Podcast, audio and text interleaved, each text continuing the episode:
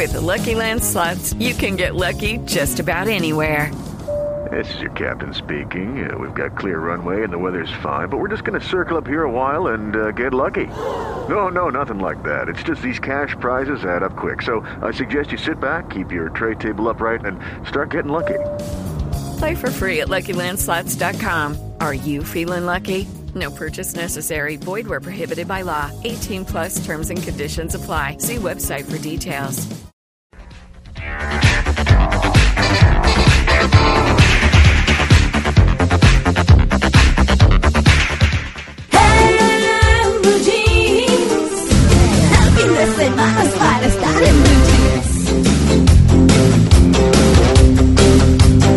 Bueno, 8 y 21 minutos de la mañana y sí, a lo que vinimos, vamos. Vamos a hablar de los colores de los alimentos, de la importancia de los colores en los alimentos.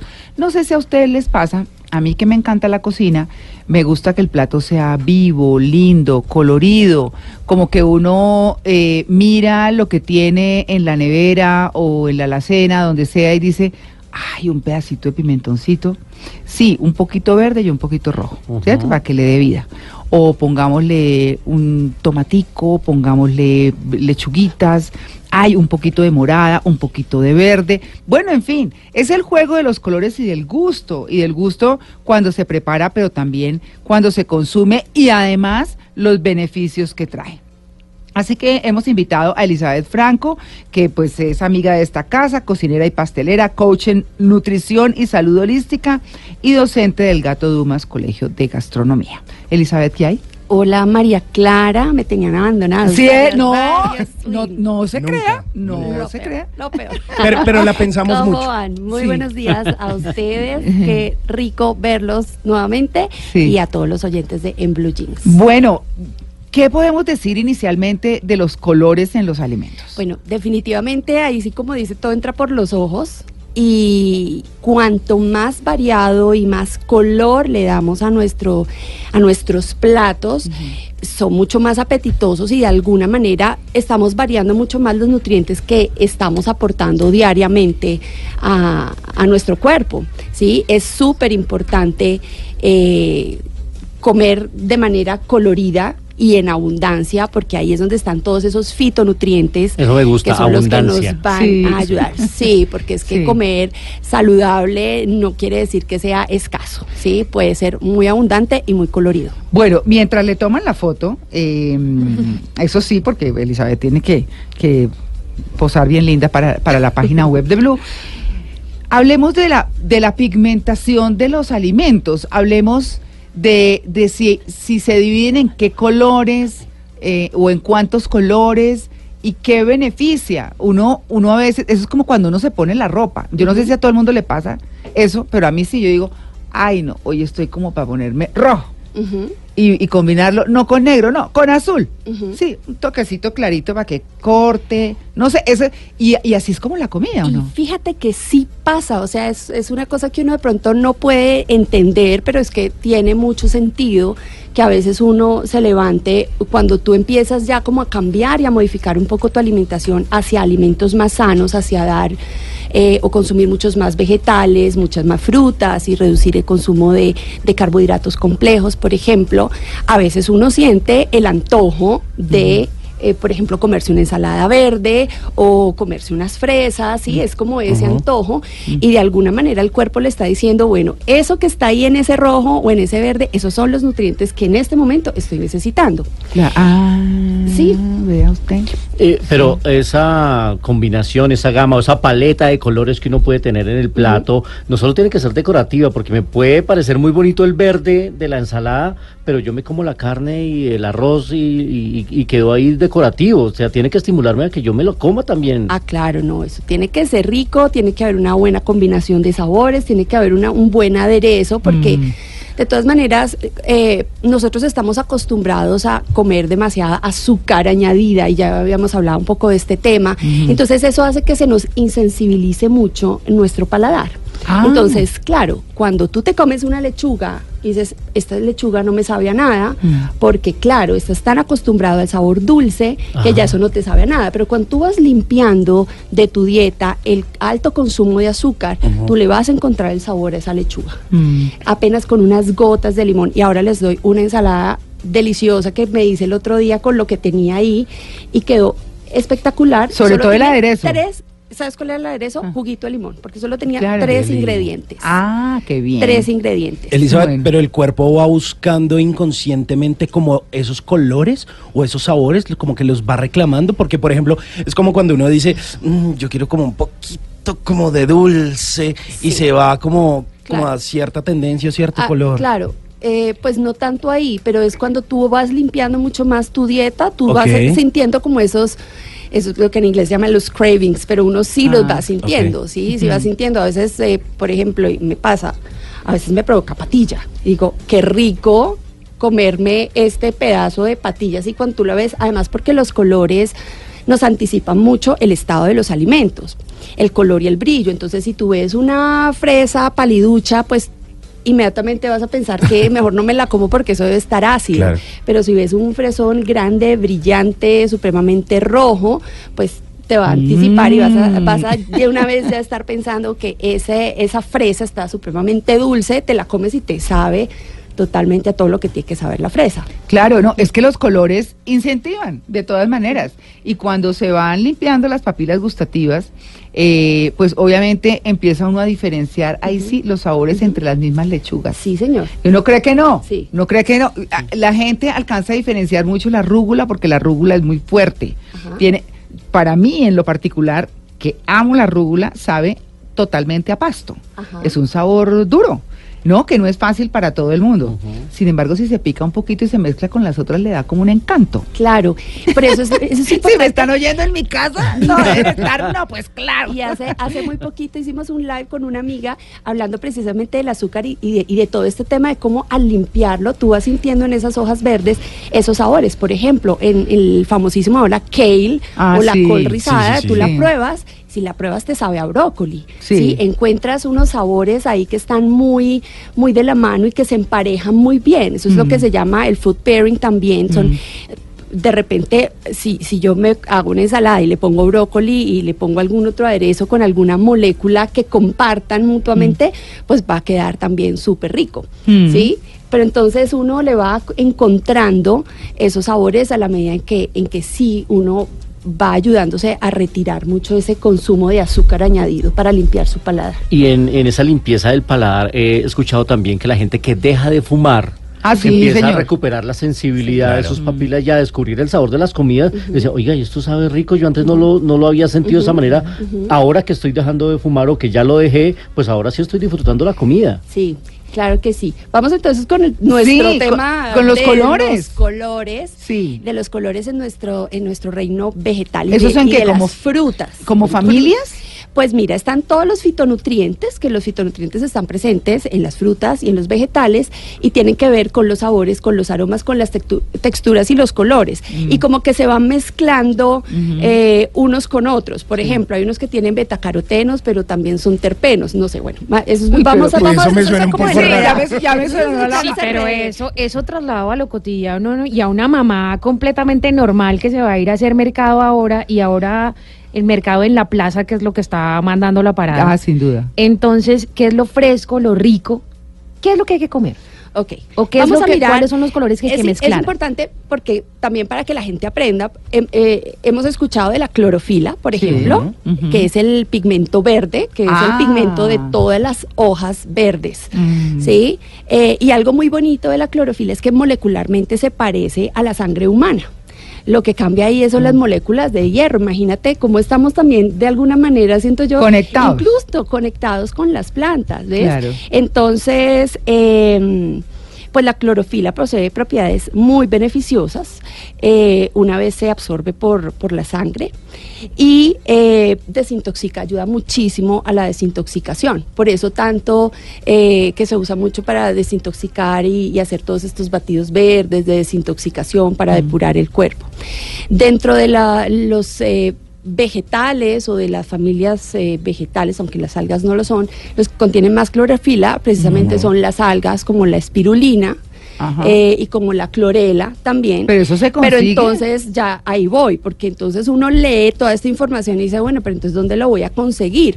Y ahí les cuento un datico, imagínense que los aztecas, Mm. eh, dentro, donde, donde vivían, que ellos se, se movían mucho por, por esos canales, Sí. ahí mismo se cultivaba esa clorela, entonces ellos lo consumían y lo consumían fresco. Entonces es muy, muy diferente también consumirlo en suplemento, porque ahora hay un montón de suplementos. Entonces Ah, sí. la idea es consumir muchas hojas verdes y en Naturales. mucha variedad, ¿sí? Eso es eso es importante más allá de tomarse un suplemento de, de clorofila que ya no va a ser tan biodisponible en el organismo, porque una de las cosas bonitas que tienen los vegetales o cuando te dicen vitamina A, por ejemplo, entonces tomas cápsulas de vitamina A, ya no funciona igual como cuando consumes zanahorias o consumes auyamas o consumes eh, naranjas, por ejemplo, que ese es el otro pigmento, que es el pigmento naranja amarillo, que son los carotenoides. Ahora, ahora hablamos de esos, pero de ese verde para cerrar, que nos vamos al break, tenemos también manzanas verdes, Ajá. feijoas que Sí, son señora. verdes. Eh, Pepinos. Kiwis. pepinos, kiwis, Ajá. exacto, Apio. todos esos son de la misma familia. ¿sí? Todos esos son de la misma familia, todos comparten, digamos que ese pigmento en común que es la clorofila. Y lo que podemos decir entonces que ese color es el que hace que se desintoxique el cuerpo, Que es nos el que ayude ayuda a la desintoxicación. A ¿sí? desintoxicar el cuerpo. Bueno, Simón, la pregunta para ahorita. De una. 8 y Vamos. 32.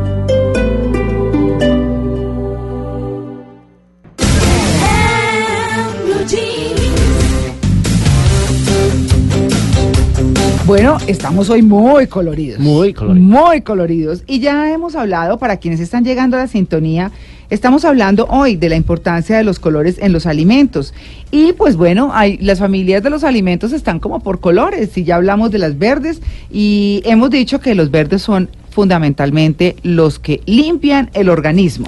Estamos con Elizabeth Franco, que mm, es eh, cocinera y pastelera, coach de nutrición y salud holística y docente del Gato Dumas Escuela de Gastronomía. Y ya para cerrar el tema del verde, ahí Mm. contarles también que estimula la formación de nuestros glóbulos rojos. ¿Ah, sí? Imagínate. Ah, importantísimo. Ayuda a cicatrizar heridas, depura la sangre y equilibra la acidez. Ah, bueno. Pero yo quería aprovechar para preguntarle algo antes de cerrar el color verde. Y es, por ejemplo, a uno los médicos o los nutricionistas le dicen como mejor no se tome el fu el dice que el fugo iba a decir como el Uy, chiquito. el fugo como el niño chiquito. Sí. Eh, el jugo, sino que cómase la, La fruta, fruta. porque tiene la fibra. En el caso de los vegetales es igual. En el caso de los vegetales, hay varios vegetales que tienen mayor contenido de azúcar que otros. Eh, cuando hablamos de la preferencia de tomarse un jugo de vegetales, pues nos eh, sintonizamos un poco más con los verdes, porque las hojas, a pesar de que sí tienen eh, azúcar, pues no tiene tanta azúcar como por ejemplo una zanahoria o como, Una remolacha. o como por ejemplo la puede tener una remolacha, aunque eh, hay medios terapéuticos donde se sugiere eh, y obviamente mm, orientado por una nutricionista o por un coach en nutrición o por un médico eh, que te pueden llegar a mandar eh, jugos eh, rojos, jugos verdes solo y jugos eh, amarillos, sí, que ayudan también mucho a desinflamar. Ah, vea pues, ¿no? No, y, después la, la combinación hablamos luego. Bueno, habíamos comenzado con los amarillo naranja. Sí, los amarillo naranja que se llaman los beta carotenos, eh, que además tienen más o menos, hay unos 100 tipos de carotenos diferentes, pero hay unos 10 que tienen una, que además de esa importancia nutritiva y de estética, porque son precursores de vitamina A y eso ayuda mucho con la piel. Ah. Eh, entonces, eh, pero lo importante de ese tipo de betacarotenos es que se transforman en vitamina A en el hígado y en las paredes del intestino, ¿sí? Ya se transforman dentro de nuestro cuerpo en esa vitamina A. Entonces es muy importante también ese consumo variado de ese tipo de vegetales y frutas naranjas eh, y no simplemente tomarse el suplemento de vitamina A porque no funciona igual como cuando tú te comes una zanahoria claro que no. o como cuando tú te comes un pedazo de papaya, un pedazo de mango o una auyama. ¿Sí? Ah, bueno, entonces mango, papaya, auyama, ¿qué más? ¿Naranja está ahí? Naranja está ahí. ¿Mandarina? Las mandarinas Sí. están ahí.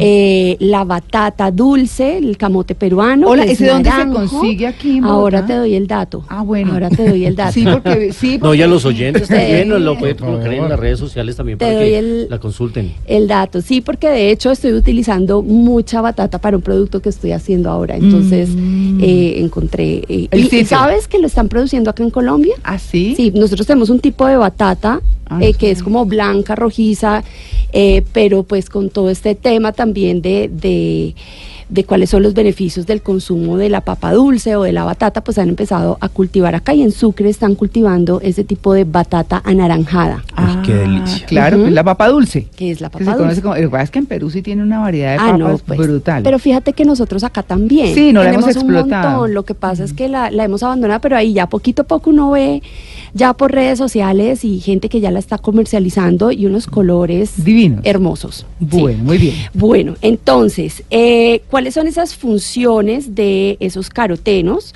Entonces, pues el papel en la visión, ¿sí? Sí. Eh, y hay una cosa muy bonita, yo eh, alguna vez vi una infografía donde mostraban, por ejemplo, el corte transversal de la zanahoria y lo relacionaban directamente con la función de la visión con el ojo y se parece mucho eh, ese redondito de la, de la zanahoria con los ojos. Eh, o por ejemplo las nueces y esas nueces como sirven con, que tienen forma de cerebrito y, y que, Ay, que son deliciosas. que además son deliciosas. ¿Las pecanas son esas? Sí, las pecanas Sí. y las y las nueces de nogal Sí. y cómo también ayudan de alguna manera en la función del cerebro, ¿no? Esas, esas relaciones de los vegetales con nuestros órganos también, eh, y que también es súper bonita. Bueno, Esas Dime. combinaciones, porque a mí de chiquito me la dieron mucho y me gustaba mucho, de hacer jugo de naranja con zanahoria, eh, ¿funciona también como para complementar estos carotenos o no? Sí, pues hay igual también como varias teorías eh, con el tema de la combinación que hay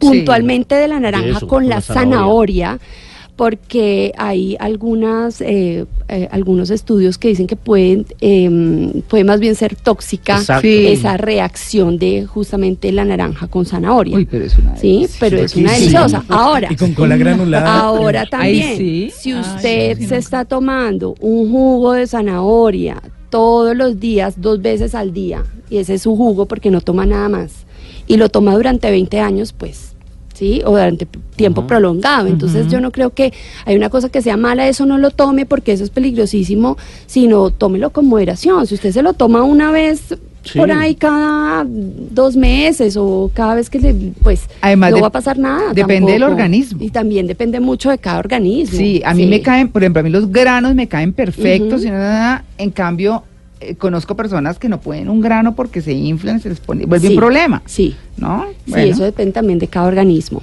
Eh, también ayuda a regular el sistema inmunitario, ayuda con la reparación celular, piel, mucosas, tejidos eh, corporales. Eh, y bueno, eso es básicamente lo que hay en, en, eh, los betacarotenos. Bueno, hay un montón de cosas más, pero básicamente ayuda mucho con la piel. Entonces, también Ah. incluir no solo la zanahoria, ¿sí? Denle una oportunidad a la auyama. Mucha gente la auyama no le gusta. Y preparada, hay unos... no. mira, no. Luis Carlos, usted no ha comido la crema de que yo hago. No, Ustedes bueno, y no solo en cremita, pero es que, claro, a uno se la sirven en el restaurante en, tortas. poteca, Ay, entonces, claro. Pero la poteca ¿sí? es una delicia Claro, con huevo. es muy rica. Pero mira, por ejemplo, asadita al horno Sí. y mezcladita con unas espinacas, con unas semillitas y con una reducción de vinagre balsámico, esa auyama queda espectacular. Sí, sí, sí, señora. Y además, eh, yo me acuerdo haciendo fila cuando chiquita, eh, porque eh, mi mamá quitaba la auyama, como la carne de la auyama, por decirlo de alguna manera, y dejaba solas las cáscaras. Y yo me las comía con sal sole- solitas. Las cáscaras, Las cáscaras, cocinadas ah. con sal así, eso es una cosa deliciosa. Claro, porque es que la, la cascarita de la auyama se ablanda mucho. En el, por ejemplo, en el cocido boyacense, Uf, se le pone entera y ya se deshace la Se cáscara deshace, también. sí. Sí, eso Se es una deshace. ricura. Bueno, vámonos con los alimentos rojos, violeta y azul. Rojos, violetas y azul, esos em, pigmentos se llaman las antocianinas. Ah. Y esas antocianinas em, tienen que ver, son, son muy antioxidantes, como por ejemplo los blueberries, que están muy asociados con su poder antioxidante, Eh, ayudan a retardar los signos del envejecimiento, previenen la arteriosclerosis, previenen un poco también la inflamación, el riesgo de padecer ciertos tipos de cáncer. Ah, no También. friegue. ¿Los Eh, blueberries? Sí. Sí, los blueberries. O los arándanos, Y- o, lo- Los o los arándanos, Y a mucha gente, o, y las em, también temas renales ayuda mucho. Eh, el tema es que yo, porque a mi abuelita hace unos años le recomendaron tomar el jugo de arándano o el jugo de cranberry. Y a mucha gente le recomiendan tomar el jugo de cranberry. Pero no se compren el que viene importado, que eso viene lleno de azúcar y ahí Sí, seguramente el porcentaje de cranberry que hay es el uno. Es que además aquí nosotros no tenemos cranberry, Mm. eh, pero ya empieza a cultivarse Se el blueberry. sí. Entonces cada vez pues tenemos más blueberry y van bajando un poquito más de precio. Entonces lo que Mm. hay que comer son blueberries, eh, obviamente también con moderación y variando con otro tipo de, de fruticas y de alimentos. Pero uno, por ejemplo, puede usar esos arándanos que vienen como en forma ya como de uva pasa y mezclarlos de pronto como con algo para hacer como un jugo, de pronto como con leche. Sí, ¿sabes qué es lo que pasa? Que generalmente ese arándano lo han inmerso en una solución azucarada Ah, y después la deshidratan, ¿sí? Para aumentar la conservación. Entonces, pues ahí ya no es tan chévere consumirlo como consumirlo fresco. Siempre consumirlo fresco porque hay otras sustancias que se pierden y resulta que sí, tú puedes tener, no sé, una sustancia que es muy benéfica, pero que no actúa sin la presencia de otras sustancias que están ahí dentro de ese alimento. Entonces no es aislado, ¿me entiendes? Es en conjunción y, y en, en la armonía que da con otro tipo de, de nutrientes. Además es una fruta muy fácil para hacer mermeladas. Eh, cuando se, se cocina un poquito para hacer salsas y todo, como tiene peptina, se espesa muy fácil. Es muy chévere. Ajá. Es muy chévere. Bueno, vegetales morados como eh, la- Repollo morado. el repollo morado, Las lechugas moradas. las lechugas moradas divinas. la el- remolacha que no me gusta. El- bueno, la remolacha tiene otro pigmento Ah, que es la betaína, ¿sí? Eh, pero, pero bueno, válido también. Eh, la- las berenjenas, Pero espérate, no. berenjenas, Que hay de cierto que la remolacha cura el cáncer.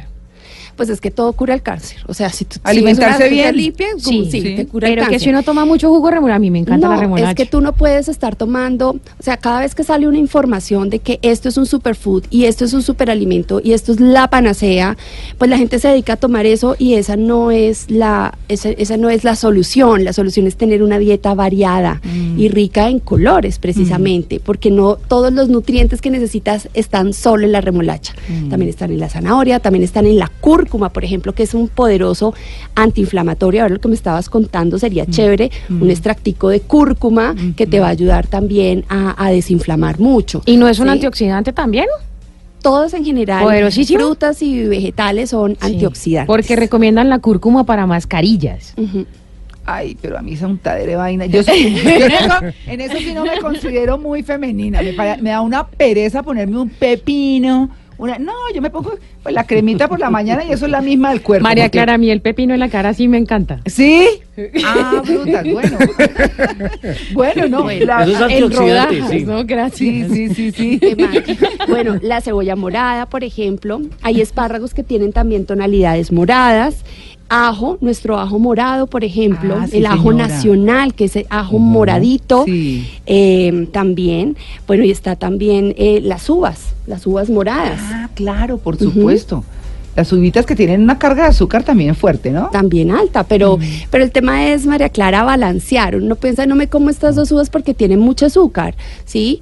Me las como, pero pues no me como el kilo de uvas No, en pues, una sentada, claro. ¿sí? Me como las uvitas y, y procuro que la fruta que me coma al día sea en horas de la mañana, Además, antes del mediodía. además, en estas frutas eh, me, me devuelve un poquito en amarillo, no, es- eh, sí, en anari- amarillo naranja, me enredé, está la uchuva, o la uchuva. Sí, también, ¿Sí? sí, la uchuva, claro porque que les sí. quiero lo digo porque arándanos, uchuvas, eh, uvas, El- uno las pica chiquitas en una ensalada y le dan un toque, poquitas, le dan un toque delicioso y, y como dulcecito y de rico. balance. Como Sí. la ensaladita que les comentaba ahora que quedó espectacular. Yo, yo la hice con lo que había y quedó tan rica y se las voy a compartir. Son hojitas verdes, yo en ese momento tenía brotecitos de rábano, Ah, eh, pepinito cohombro, puede ser europeo, y una perita bien madura, mm, jugosa. goticas de limón y es, Y ya. es una ensaladita perfecta. Ay, qué delicia. Bueno, se nos queda una que es la de los blancos amarillos, ¿no? Los blancos amarillos. Pero espérame, espéreme, espéreme un, momen- un momentico. Elizabeth, porque ya son las nueve en punto, nos vamos a las noticias. Pero después de las noticias vamos a hablar de esa parte que nos falta y de algunas conclusiones, unas generalidades del color de los alimentos. ¿Le parece? Claro que sí. Listo, ya regresamos. Bueno, 9 y 16. Ah, ¿tenemos otro? Sí, Alexander Mayorga nos dice que viva el color que tomamos subiendo una cuesta en bicicleta. Nos ponemos rojitos, ah, los voy escuchando mientras voy en la subida Bogotá-Choachí. Y por acá Joana eh, Camargo nos deja una pregunta para Elizabeth y nos dice... ¿Qué jugo nos puede recomendar para quienes llevamos almuerzo a la oficina? Así, sí, para complementar la coca del almuerzo. ¿Cuál? Los, los del cartel de la coca, del, del almuerzo. Sí. sí. Bueno, lo recomendable es que en el almuerzo no- nosotros estamos acostumbrados por cultura a tomar jugos, pero la verdad es que eh, al, al hacer el jugo y quitarle la fibra, lo que estamos consumiendo es una gran cantidad también de azúcar. Y además, se cue- si se Sí. cuela el jugo, se le quita más y le, todavía y la le fibra. quitas todavía la fibra. Entonces, ahí lo que yo le recomendaría es más bien hacer unas agüitas saborizadas Mm. y que el almuercito lo baje con unas con unas agüitas, por ejemplo, ponerle, si le gusta el sabor de la fruta, desde la noche anterior deje unas, una agüita con unas Cáscara. hojitas de hierbabuena, de pronto unas moritas, Mm. ¿sí? Eh, y acompañar con una agüita saborizada el almuerzo, más bien. Yo soy de la generación del jugo en la lonchera. ah, yo también. Ah, sí, que guayaba, mandan el de de- con- guayaba. en frasco de los de la mermelada claro. cerrado con un plástico para Ah, que no se regara. Pero a propósito de eso y a los niños, ¿qué- ¿les damos jugo en la lonchera o no? Pues se- yo diría que se les podría dar siempre y cuando no le pongas azúcar añadida. Y, y es muchísimo, o sea, 10 mil veces mejor que tú le hagas el juguito, Mm. que además acostumbres a los niños a no colarles el jugo, porque a nosotros nos lo colaban, porque pues ese, eh, el afrecho de la piña, que no, acostumbrarlos a, a consumir con la fibrita también, no ponerles eh, azúcar añadida y nunca darles juguitos de caja. Bueno, ahí está. Bueno, ¿qué dijeron? ¿Que no terminábamos la paleta de colores de los alimentos? Pues para nada. Tenemos pendiente, eh, por supuesto, hablar de la última parte que son los alimentos blancos amarillos. Estamos con la chef Elizabeth Franco Agudelo, para quienes están llegando a la sintonía. Y ya hemos hablado de los verdes, de los amarillo naranja, de los rojos, violeta, azules, que fueron los de antes de irnos a las noticias. Y ahora va- vamos con los blancos amarillos. Los blancos eh, amarillos, que son lo- las antos, antosantinas, ¿Y se eso es qué, llaman. qué? Ajá. Pues son muy similares a los que vimos eh, anteriormente, que eran las antocianinas, los rojos, los morados, los violetas. Eh, pero las antosantinas tienen esos pigmentos entre blancos y amarillos. ¿Un banano? Eh, un banano, por Ah. ejemplo, Ok. eh, eh, Vea. el coliflor, Ah, eh, coliflor. las papas, por ejemplo, Mm. las cebollas. La cebolla ¿sí? blanca. Entonces, por ejemplo, esos pigmentos uno los puede, cuando tú pones cebolla y le pones un poquito de bicarbonato, Mm. se vuelven amarillos. Ah, Ah. ¿sí? Porque reacciona ese pigmento Claro. con ese con ese alcalino. Ah. ¿sí? Y si quisieras que, que fuera más blanco y como que se resaltara más ese pigmento blanco, pues entonces el ácido es el que nos ayudaría a que se viera aún más como blanco. Bueno, Le pone limón. Le pon- sí, ácido. Ok. cualquier el ácido. ácido. Bueno, eh, ¿para qué son buenos estos alimentos, los blancos amarillos?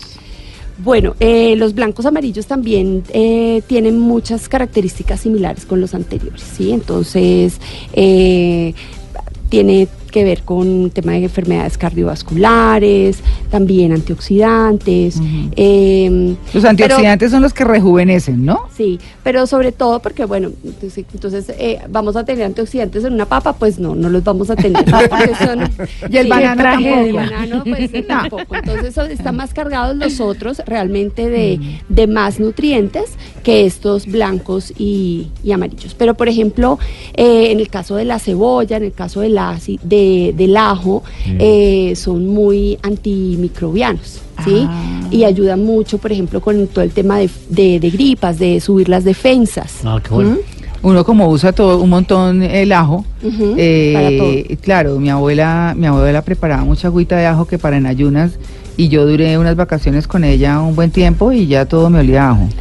Ese es el problema. El ese- ajo creo que es muy bueno, pero el olor es... Claro, pero cuando uno se lo come así, pero mezclado con los platos no. Mezclado con los Mm. platos no, pero cuando se Pero tiene toma los así- mismos efectos beneficiosos mezclado que solo. Pues digamos que si quisieras extraer más el, el beneficio o si Mm. lo estuvieras haciendo de modo terapéutico, pues habría que hacer algo como de extracto, porque es que Ah, también hay que mirar cuál es ese efecto terapéutico, por ejemplo, de, de los vegetales o de las plantas. Entonces hay gente que eh, recomienda el eh, extracto de cúrcuma, por ejemplo, que hablábamos Mm. ahorita, o yo me acuerdo también algún momento de mi, de mi vida, eh, un familiar también tomaba un extracto de, a- de ajo que era buenísimo también, es que para, Uf. bueno, desintoxicar y antiparasitario y lo que sea. Pero el tema, vuelvo y digo, es la variedad y que lo consumamos de manera regular. Eso me acuerda de la señora Encarnación. Una señora del Divino Niño, cuando yo, cuando yo llegué a vivir a Bucaramanga, que era el colegio al que yo había llegado, que era de puras viejitas, Ah. señoritas de las de antes, decían ellas, y, eh, y estaba la señora Encarnación que olía a ajo No. A metros, pero comía, se comía las cabezas de ajo así solas. Me parecía Uy. impresionante, ¿no? Y cuando uno tenía que hablar con ella, lo pensaba mucho. Claro. Lo pensaba mucho, decía, "Uy, no", porque es que, claro, imagínense, No, toda oliendo ajo. Es que es como los indios que comen tantas especias y, y Claro. su, su hedor o, o su olor es sumamente característico. Pues Claro. Es muy fuerte, por lo menos para nosotros los latinos. Sí, no- pero nosotros también Pero tenemos ellos dicen que nosotros los otros. olemos a leche. A leche, sí. Sí. Y claro. debe ser así, ¿no? Sí. Bueno, pero, pero digamos que con todos estos colores, ¿qué hay que hacer? Pues mezclarlos, ¿no? En últimas. mezclarlos, mezclarlos, no quedarnos en un mismo color, sino tener variedad de colores y eso nos va a garantizar que podamos incorporar una gran cantidad y variedad de nutrientes. Bueno, pues buenísimo el tema. Elizabeth, gracias de nuevo. A ustedes mil gracias, feliz. Ustedes ponen color a mi vida hoy. Ay, no, pero- Gracias. No, nos mató. Usted también con esas recomendaciones, qué chévere. 9 y 45.